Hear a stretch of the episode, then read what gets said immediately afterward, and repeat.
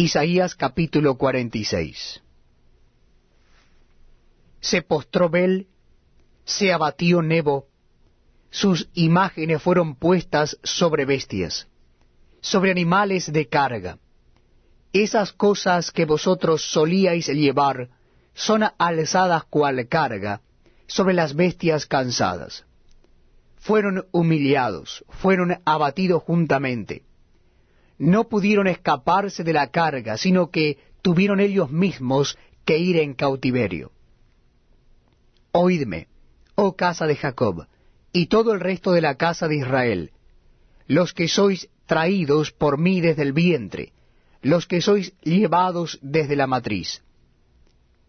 Y hasta la vejez yo mismo, y hasta las canas os soportaré yo. Yo hice, yo llevaré, yo soportaré y guardaré. ¿A quién me asemejáis y me igualáis y me comparáis para que seamos semejantes? Sacan oro de la bolsa y pesan plata con balanzas, alquilan un platero para hacer un dios de helio, se postran y adoran. Se lo echan sobre los hombros, lo llevan, y lo colocan en su lugar.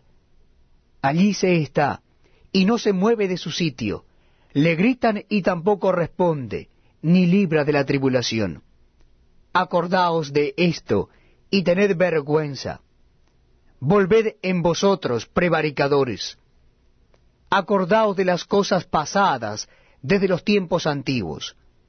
Porque yo soy Dios y no hay otro Dios, y nada hay semejante a mí que anuncio lo por venir desde el principio, y desde la antigüedad lo que aún no era hecho, que digo, mi consejo permanecerá, y haré todo lo que quiero, que llamo desde el oriente al ave, y de tierra lejana al varón de mi consejo. Yo hablé y lo haré venir, lo he pensado y también lo haré. Oídme, duros de corazón, que estáis lejos de la justicia Haré que se acerque mi justicia, no se alejará,